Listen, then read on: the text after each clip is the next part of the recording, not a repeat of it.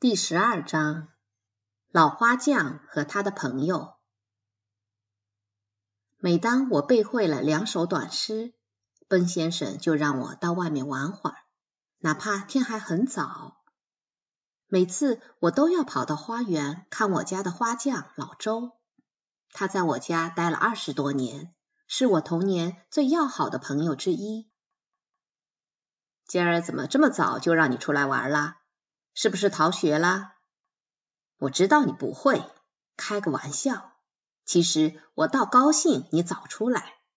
今天隆福寺有庙会，早起来逛最好，正好给兰花、牡丹买点肥料。这不二月底了，竹子长得也不好，得想想辙。你爸最喜欢竹子。我有好多事要干，找根铅笔帮我记下来。老周说：“对小孩子来说，逛庙会总是让人高兴的。而当时隆福寺庙会又是最有意思的庙会之一。住在老北京的人，特别是那些孩子和没有固定时间工作的老人，最爱逛庙会。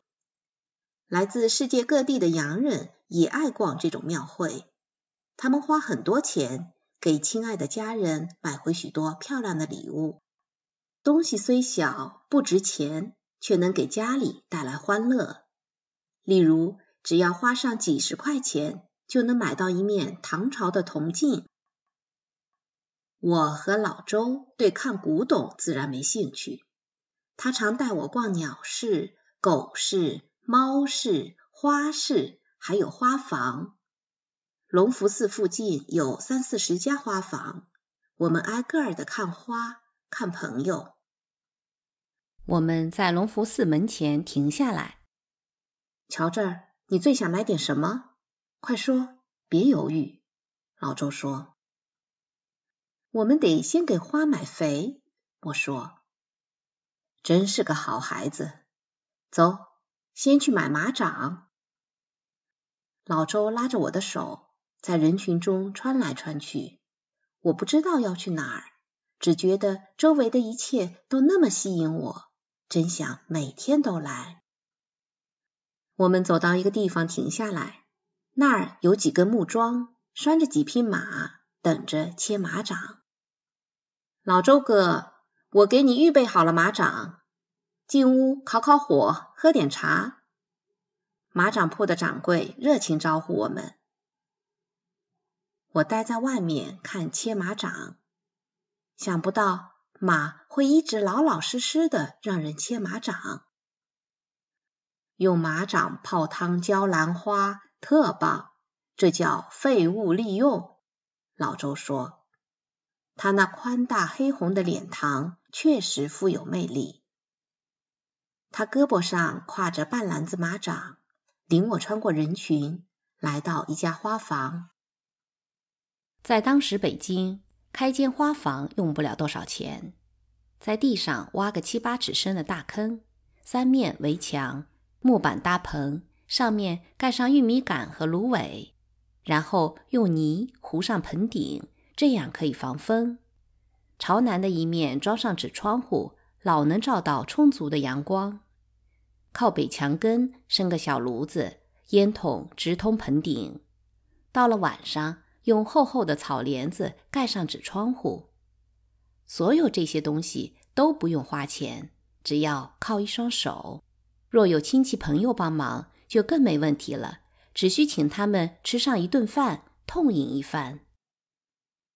这些花可真不错，老周热情地对年轻的花房主人说：“这小伙子有点面熟，好像几年前见过。”这可是南方的花，你从哪儿弄来的？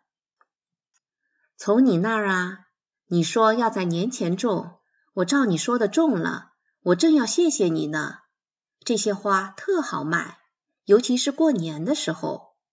你看这又红又鲜亮的花穗儿挂在那里，多可人，多像是孔庙的灯笼。真是人老爱忘事儿，你能记住我说的，挺好。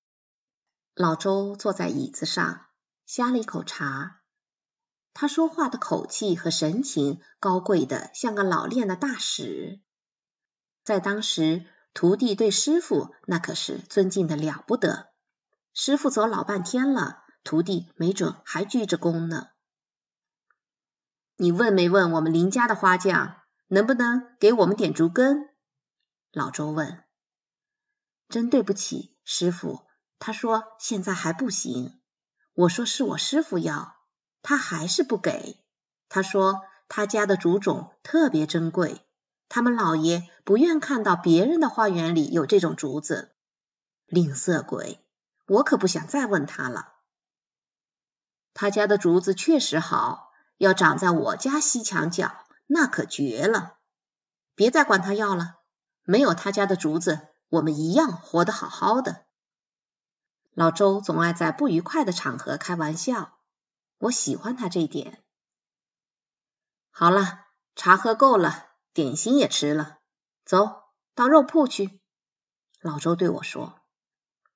我问：干嘛去肉铺？你忘了，我们得给牡丹、竹子、月季买点肥。看，带了这么个大袋子，买头猪装进去都行。我们到肉铺买了一堆猪。羊和牛的杂碎装了满满一袋，真够沉的。好在卖肉的让小伙计帮我们拿着。然后我们到一家处理杂货店，买了好多烂豆子、烂花生。老周说这些做肥料最棒了，菊花就得上这个。我们还从一个卖鸡的那里买了一堆鸡骨头和鸡杂碎，好给月季上肥。开花前上满肥最为重要。我们到过几家花房，花房的主人对我们都非常热情。我后来才明白，他们敬重老周，不光因为他资格老，更重要的是他对朋友慷慨无私。我听每家花房的人都在夸花长得好，都要感谢老周。回家前。天快黑了，老周给我买了一个礼物，装在干葫芦里的一对蛐蛐儿，葫芦上还刻了山水。对一个小丫头，这该是多好的礼物啊！我到哪儿都拿着它，听着小生灵发出的富有韵律的嘟嘟叫声。过了段时间，葫芦都磨亮了。回到家，老周可忙开了。他把马掌放在一个大坛子里，浇上开水，然后在花的四周挖了两尺深的沟，埋进各种杂碎。他说：“给兰花浇的肥料够管三个月的。”我家的大小花盆里有二十来种兰花。他让我浇花，说我能干得很好。他叫我三天后再浇。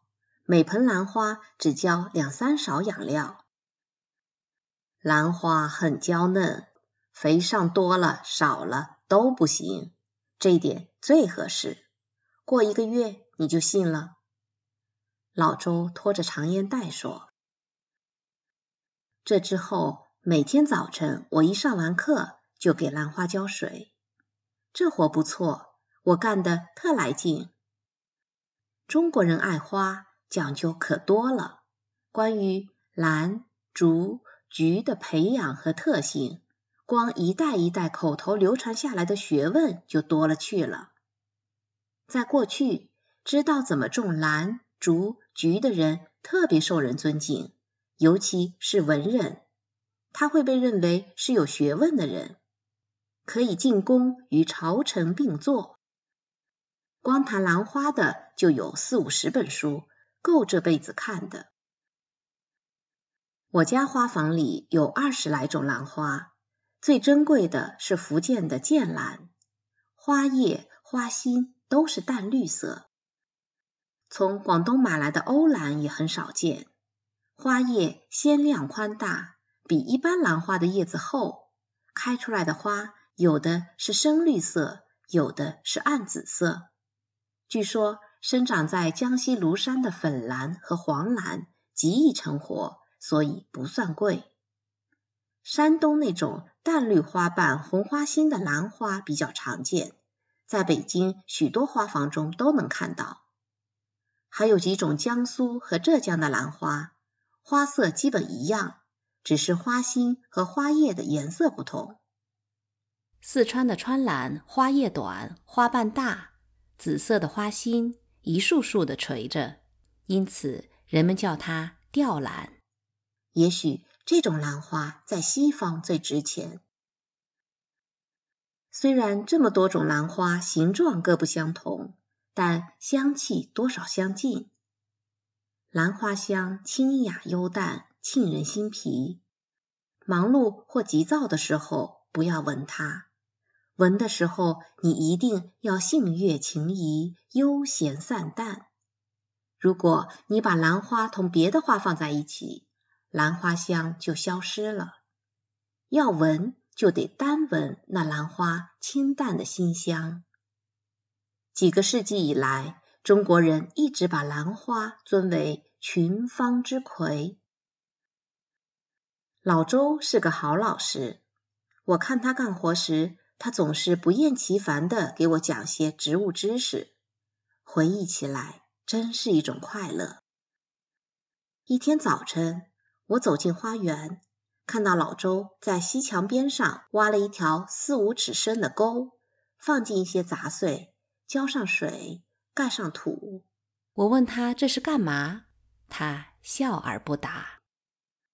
老周，你告诉我，这里种的是什么？一定挺珍贵吧？是西藏的睡莲，还是印度莲花？你等着瞧好吧。一年过去了。七月的一个早晨，刚下完一场大雨，我和爸溜到花园，突然发现靠近西墙长出几簇嫩竹。我们以前从未见过这种竹子，不禁停下脚步欣赏起来。翠绿的竹叶、修长的竹径与白墙相衬，显得特别秀雅清丽，跟画上的竹子一般。这种竹子是不是非常少见？爸问。是很少见。老周说。你是从哪儿弄来的竹根？老周没有马上回答。当然是从地里长出来的。我也是几天前才看到。我看见老周窘笑了一下。这时我突然想起他去年挖沟时跟我说的：“等着瞧好吧。”我看不出爸是不是高兴，他改了话题，跟老周聊了半天别的。我们坐在花园里，备好茶。辜鸿铭也欣赏起那新竹。大思想家，帮我解答个相当令人困惑的问题，怎样？你说，如果邻家的花在我家长出来了，我该怎么办？能不能说？我家的地比他家的好，我家的花匠更精于料理土壤，我家的花园更适于花木生长。这问题太简单了，辜鸿铭笑了。倘若这事出在我家，我根本不去想它。我的意思是，我想说，你家的花匠是个了不起的大政治家，如果让他当中国总理。中国将会变成同美国一样的强国，他会使所有的精英人才变为中国公民，并加以很好的培养，使他们永远留在中国。你有这样的花匠，真该庆贺！来，为你的总理天才的花匠喝一杯。